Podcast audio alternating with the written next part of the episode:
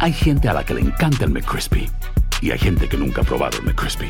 Pero todavía no conocemos a nadie que lo haya probado y no le guste. Para pa pa pa. Quizás si les menciono a Alberto Coutier no les sonará tan cercano como el padre Alberto. Y es que ya hace 12 años, unas fotografías de un sacerdote besándose con una mujer les dio la vuelta al país y al mundo, ya que se trataba de un padre famoso por sus programas de televisión y radio y que luego de este episodio decidió confesar su amor por la guatemalteca Ruhama Ganelis, con la que hoy tiene dos hijos, y el padre Alberto renuncia a la Iglesia Católica. En este cafecito se confiesa y habla de cómo es su relación con Dios después de aquello y le da un consejo a las personas que como él ocultan la verdad. ¡Ay, qué rico!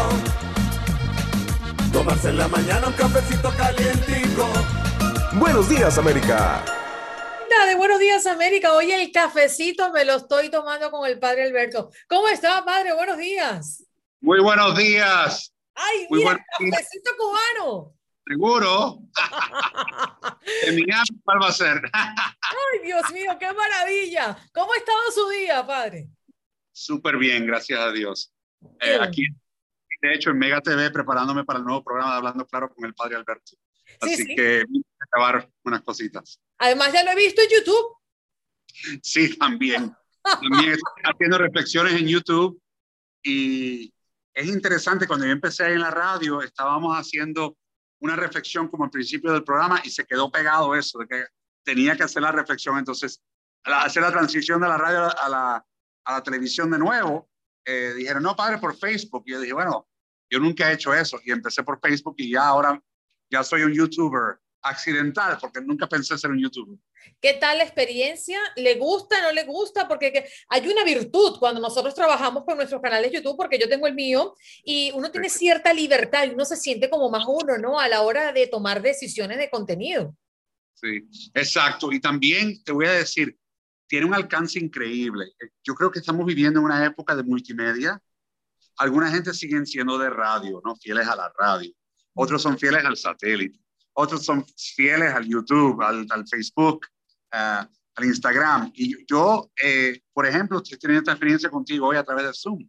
Eh, he hecho muchas, muchas entrevistas en este año y pico de pandemia a través de medios que nunca esperé hacerlos. Eh, y para mí eso es fascinante. O sea, esto de, por ejemplo, el de Skype. Me, entrevista- me, me entrevistan de CNN, eh, me llaman de CNN y me dicen, no, padre, es por Skype. Y digo, Skype. O sea, usando un teléfono como el que tengo aquí ahora, nos conectamos con el mundo y creo que la tecnología nos está haciendo de alguna forma más, eh, más versátiles en todo esto de, la, de lo que es la, la comunicación y, y los medios que usamos. Ya no tenemos la limitación aquella de que es o es radio o es televisión. Ahora hay como 10 cosas diferentes para comunicarse y, y parece que todas están llegando a la gente. O voy a esperar que alguien me contrate para hacer televisión o un programa, ya eso no es necesario. Exacto, exacto. Aparte que yo veo que mis hijos, que son pequeñitos, ¿no? 9, 10 años, eh, están ya tan acostumbrados al YouTube. Mm. Cuando quieren ver algo, enseñarnos algo, ya no es cuestión de esperar a las 9 de la noche para que salga tu programa favorito, no. En el momento que lo quieres ver, entras ahí y lo ves. O el Netflix, por ejemplo. Entran en la hora que quieran verlo y ponen ahí el programa y págate el episodio que quieren ver, ahí está.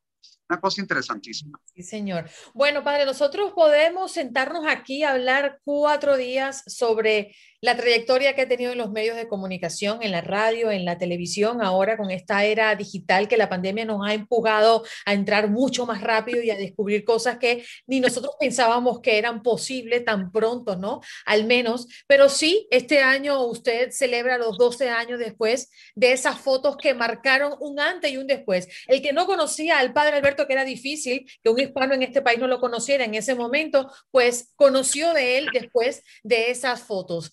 ¿Qué tanta agua ha corrido? ¡Uh! mucha agua, mucha agua. Uy, Bueno, te voy a decir algo. Cada experiencia de nuestra vida, ese 5 de mayo me marcó de una forma muy especial porque se dio a conocer algo que para mí era una bendición.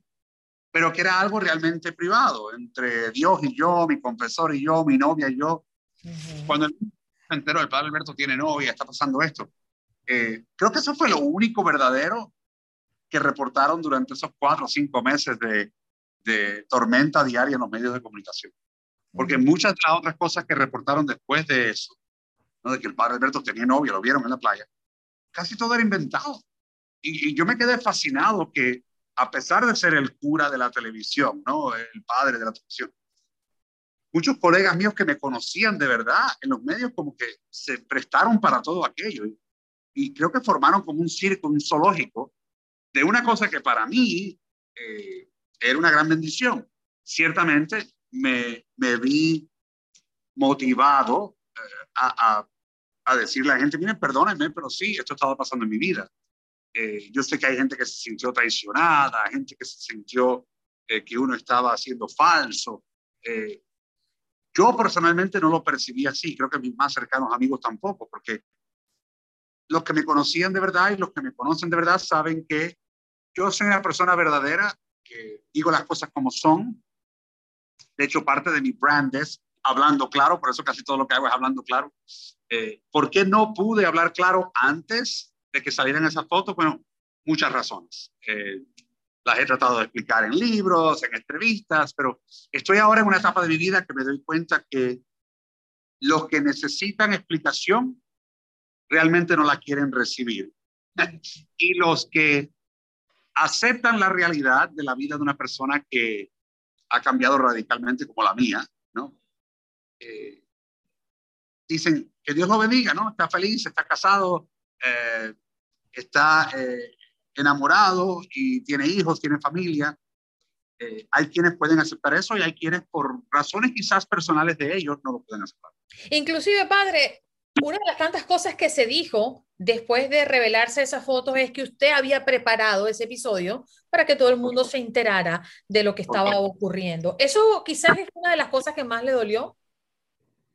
Eh, o sea, sí y no. Um, se hablaron tantas boberías y tantas cosas tan lejos de la verdad. Esa es una de ellas.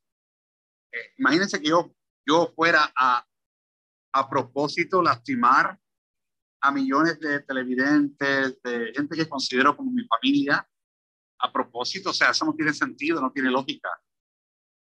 Pero para algunas personas siempre recuerden, miren, ahora están de, de están de moda las teorías de conspiración. Uh -huh. y, y, quizás es una de las teorías de conspiración sobre mi vida, ¿no? Yo, yo cuando lo veo y lo escucho digo, qué cosa tan ridícula. Pero miren, todo el mundo tiene su teoría y su percepción sobre todo lo que hay bajo el cielo. O sea que no creo que por ser sacerdote y por ser un ser humano eh, que he tratado de vivir mi vida eh, de una forma sincera y buena, que yo sea exento a todo eso. Creo que la gente habla por hablar. Padre, ¿en algún momento se sintió quizás um, arrepentido por no haber sido usted y que de su boca saliera lo que estaba viviendo en vez de que esas fotos hablaran por usted? Definitivamente, definitivamente. O sea, recuerden que en cada ser humano uh -huh. está el proceso que quizás el mundo ve y percibe, pero está la procesión que va por dentro. y el proceso mira un proceso de, de años, te voy a decir la verdad, años. Años hablando con el obispo episcopal que después fue mi obispo, eh, hablando con sacerdotes, uh, amigos en ambos lados, la Iglesia Católica Romana y fuera de la Iglesia Católica Romana, pastores, ministros, sacerdotes, personas que siempre he respetado su opinión y que fueron mentores para mí, entre ellos personas mayores con mucha más experiencia que yo. Uh, un muchacho de treinta y pico de años en esta sociedad, por muy popular que sea, yo creo que todavía hay cierto nivel de inmadurez en el hombre, ¿no? Y, y, y yo ahora lo percibo cuando miro hacia atrás. Digo, eh, yo fui muy inmaduro en muchas cosas, muy ingenuo y, y hasta casi eh, inocente eh, de no haber eh, hecho las cosas de otra manera. So, así que arrepentimiento, of course, ya. Yeah. pudiera haber hecho las cosas de otra manera. Sí, 100%. A ver, pasa lo mismo cuando quizás esto se lo hubiese preguntado un año o dos años después de haber ocurrido lo que ocurrió, pero ya han pasado 12 años de eso, ahora creo que es bien oportuno preguntarle, ¿su relación con Dios ha cambiado? Yo creo que ha cambiado de la misma manera que hubiera cambiado si no me hubiera casado y enamorado de eso, porque la espiritualidad y la relación con Dios sigue igual. Pero eh, todos evolucionamos. Y creo que una de las cosas, por ejemplo, que más me molesta y que todavía hay quien dice esto, a pesar de tantos años, cambió de religión. Yo no cambié de religión, mi religión es la misma. O sea, mi credo es el mismo, los sacramentos son los mismos, eh, mi fe en Dios la vivo prácticamente de la misma forma. La diferencia es que hoy lo hago como un sacerdote casado en la iglesia episcopal anglicana, que tiene la tradición, eh, vamos a decir, más antigua de sacerdotes casados, porque los apóstoles de Jesús todos eran hombres casados, la mayoría. Y durante 1200 años en la Iglesia Católica Romana también los sacerdotes tienen la opción de casarse. O sea, el celibato es más nuevo de lo que la gente se imagina. Pero si tú me preguntas, ¿ha cambiado? No ha cambiado mi fe, no ha cambiado mi, mi forma de predicar, mi, mi, preparación espiritual para las cosas de Dios sigue siendo la misma. Mi trabajo día a día como sacerdote de parroquia sigue siendo el mismo. Mm. Eh, la diferencia es que cuando eres un hombre casado y tienes hijos, estás un poco más conectado a la realidad de la gente. Y con esto no quiero decir, y quiero que me entiendan bien, que mis hermanos sacerdotes, que los quiero y los estimo, de la Iglesia Católica Romana, no estén conectados con la gente. Sí lo están. Lo que estoy diciendo es que yo en carne propia vivo eh, a diario el matrimonio, el ser padre de familia, padre biológico y a la vez padre espiritual. O sea que eso sí, sí cambia tu perspectiva. O sea, yo sé lo que cuesta un galón de leche y una docena de huevos. Eh, eh, yo entiendo la dinámica de las distintas etapas de los niños, no porque lo estudié en el seminario, que gracias a Dios tuve muy buena formación y los sacerdotes en general tienen muy buena formación. Pero más allá de eso, lo he vivido en carne propia y creo que eso sí te añade algo de experiencia, ¿no? Lo que le llaman la universidad de la vida. Sí. eso, eso lo tengo bien claro. Y fíjense que esa es su perspectiva porque lo vives desde su lado, ¿no? Y yo, yo me traslado a um, los cursos prematrimoniales, por ejemplo, cuando tú ves al sacerdote y ese sacerdote no sabe lo que me espera en carne propia porque nunca ha estado casado, ¿no? Quizás en ese caso. Pero también del lado de nosotros ha sentido más cercanía de la comunidad porque se identifican con usted, porque se supone que usted vive lo que ellos viven en familia y con pareja? Bueno, te voy a decir la verdad. Tengo 26 años de sacerdote. 14 de ellos en la iglesia romana, 12 de ellos en la iglesia episcopal. Y mi experiencia ha sido que un buen sacerdote un buen pastor, un buen rabino, un buen líder espiritual, más allá de la tradición religiosa, siempre está conectada con el pueblo. Porque esa conexión con el pueblo es la conexión con Dios. O sea, tú no puedes vivir una espiritualidad completamente platónica, ¿no? Como que de aquí para arriba. Es vertical, sí lo es, pero también es horizontal. O sea, para nosotros los cristianos la cruz tiene mucho sentido, ¿no? La conexión con Dios y la conexión con los hombres seres humanos. Y yo creo que como sacerdote de los medios, desde muy temprana edad, yo tenía 28 años cuando empecé en Telemundo, eh, me tocó conectarme con la gente y con el dolor de la gente de una forma, diría yo, muy inmediata. Yo tocaba, yo entraba en la casa de la gente sin tocar a su puerta. ¿Me entiendes? A diario.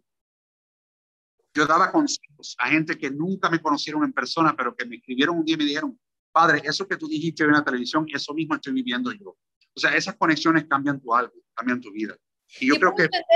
Un, un, poco esto porque no necesariamente las mismas personas que viven las mismas situaciones y en cualquier momento de la vida sienten empatía por otros. No necesariamente eso pasa cuando se supone que tú vives lo mismo, ¿no? Es como decir, no es lo mismo la práctica que la teoría, no es lo mismo la referencia que la empatía.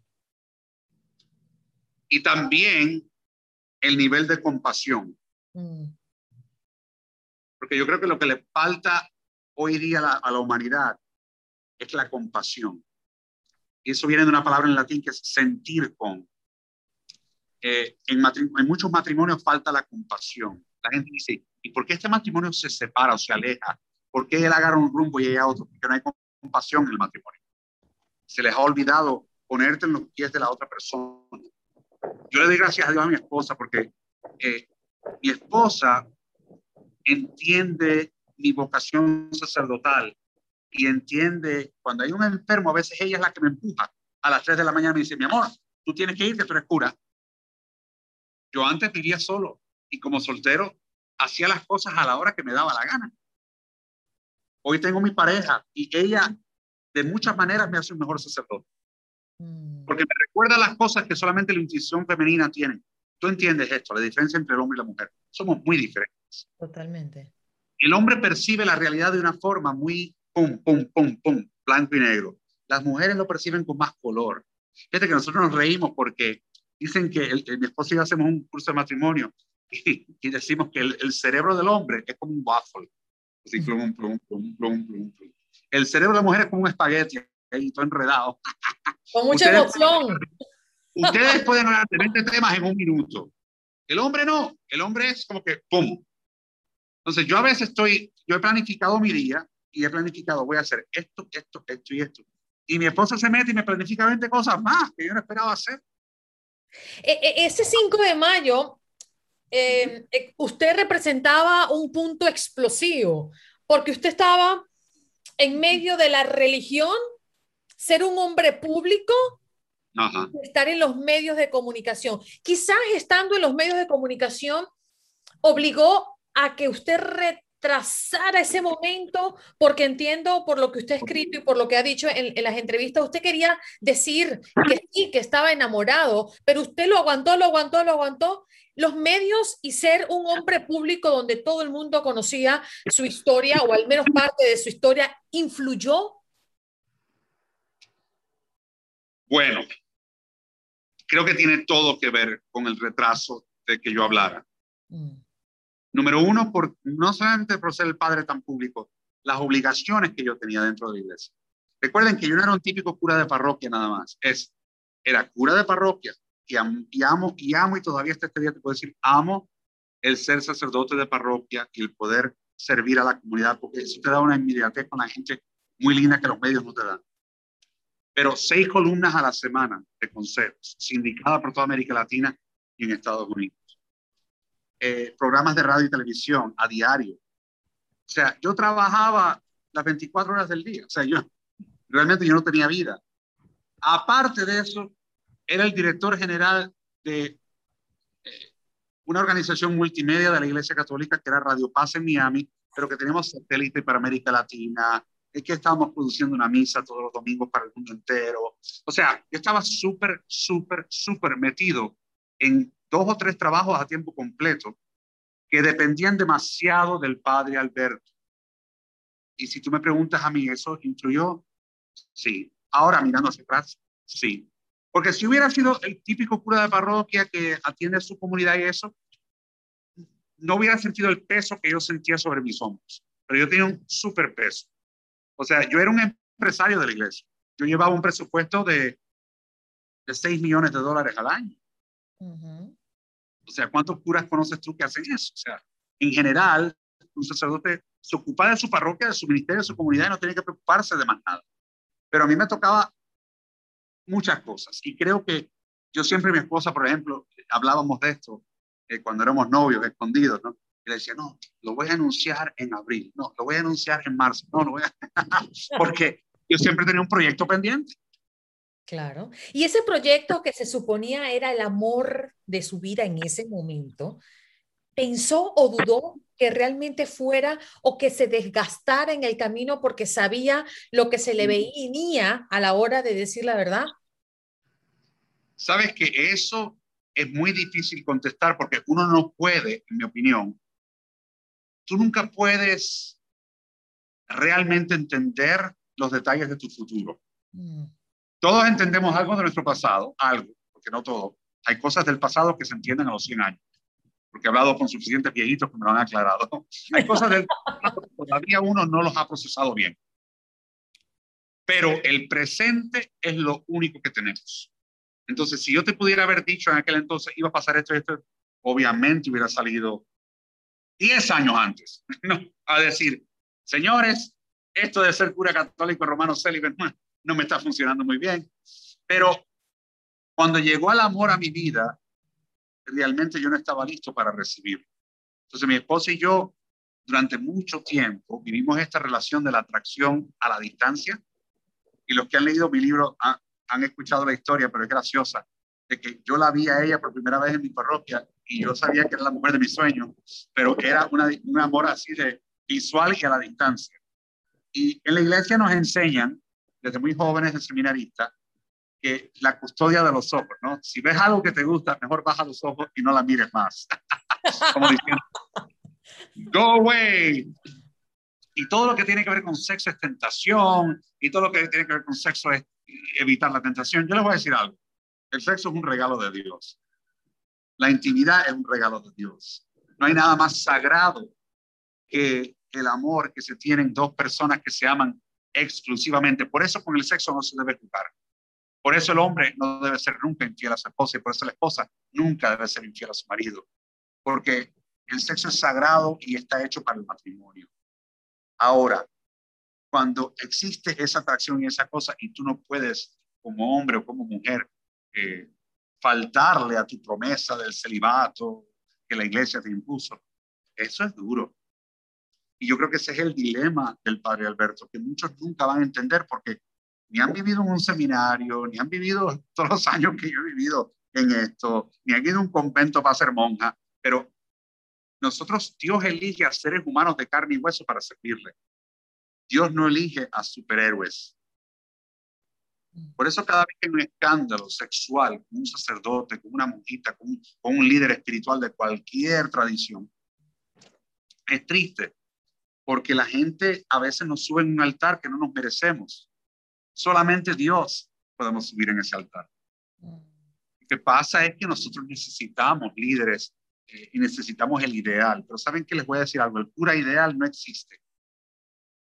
Eh, el líder espiritual ideal no existe. Simplemente somos de carne y hueso, igual que todos los seres humanos, y Dios usa nuestra debilidad y nuestra limitación para servirle. Haciendo honor, haciendo honor a lo que acaba de mencionar, los años que lleva siendo vida dentro de la iglesia, todo lo que ha tenido que ver y todo lo que ha tenido que experimentar de adentro hacia afuera. ¿Cuál es ese gran misterio en el que usted más piensa dentro de la religión? Y esto se aplica a todas las religiones y a todas las iglesias. Escúcheme bien. Existe desafortunadamente un malpractice espiritual. Escúchenme bien, lo voy a tratar de traducir. Cuando uno se opera y en vez de cortarle la pierna derecha, amputarle la pierna derecha, se equivoca el médico, la enfermera, el técnico y le cortan la izquierda, esas cosas pasan. O cuando uno se hace una cirugía plástica y en vez de arreglarle los labios, te los echaron a perder. Cuando eh, existe cualquier error de estos, ¿no? Y ahí, ahí salen los anuncios de los abogados. Usted ha sido lastimado, maltratado, mete una demanda, ¿no? La iglesia a veces comete errores muy graves. Y yo le llamo spiritual malpractice en inglés. Porque en vez de enfatizar el amor de Dios, en vez de enfatizar la gran misericordia de Dios, en vez de enfatizar las cosas bellas de tener una vida espiritual, demasiadas veces hemos enfatizado al Dios castigador, al Dios que si te portas mal te va a partir con un rayo, eh, al tú estás fuera porque tú te divorciaste y tú no puedes comulgar. La iglesia ha cometido estos, estas malas prácticas. Mira con toda sinceridad, lo que el mundo de hoy necesita, más que nada, es conocer la bondad de Dios la misericordia de Dios, que Dios es bueno, que Dios perdona, que Dios no es como nosotros vengativo, eh, me la hiciste, te la voy a hacer de nuevo. Dios es el Dios del amor. Y si nosotros entendemos eso, todo lo demás es cuento. Así que si tú me preguntas dentro de la iglesia cuál es el gran, gran, gran, en mi opinión, muchos sacerdotes, muchos ministros, muchos pastores, incluso muchos rabinos, amigos míos, sufren por la falta de humanidad que a veces existe en las instituciones religiosas. Y eso justamente... Una madre desesperada, que quiere bautizar a su hijo. Y, la oficina de la, y la secretaria de la iglesia, en vez de recibirla con una bienvenida, que casi siempre son jóvenes adultos y muchachos que llevan años sin pisar una iglesia, y ya lo están las reglas, las normas, las esto, tienes que pagar tanto, tienes que hacer tanto, tienes que hacer tanto. Entonces, ese joven, en vez de sentirse que le están atrayendo, le están rechazando. Y desafortunadamente no lo hacen con malicia, pero lo hacen a diario. En vez de acercar a la gente, alejamos a la gente. Por eso es que ustedes ven que tantos jóvenes no, no les interesa la iglesia, no les interesa. Se cansaron, se cansaron de tanta norma y tanta regla y tanta cosa que ni, y son cosas bíblicas, son cosas inventadas, son leyes humanas que los seres humanos han impuesto. Alberto, a mí me gustaría cerrar esta entrevista con que usted le hablara a esas personas que hoy ocultan su verdad, su propia verdad. Pueden ser errores muy grandes, como pueden ser errores simplemente porque son situaciones que la sociedad hoy no acepta, como los homosexuales, como personas que por su esencia creen que están lastimando a otros. ¿Qué le puede decir a esas personas que son discriminadas y que hoy no hablan de su verdad? Primero, quiérete a ti mismo. Quiérete a ti mismo. No vivas de las apariencias, no vivas pensando que tú vas a satisfacer lo que los demás esperan de ti. Ese error lo cometí yo. Entonces, vives la doble vida y te quedas callado porque tienes el deseo de quedar bien con todo el mundo. Nadie puede quedar bien con todo el mundo. Vive tu verdad.